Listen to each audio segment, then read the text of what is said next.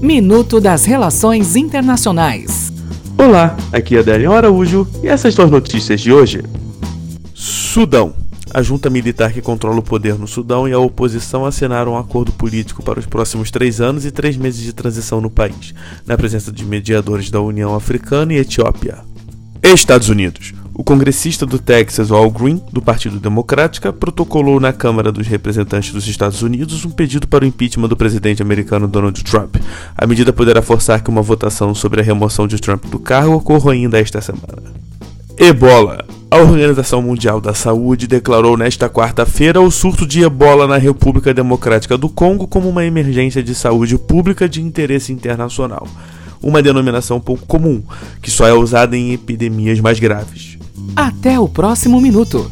Enquanto isso, aproveite mais conteúdo no portal seire.news.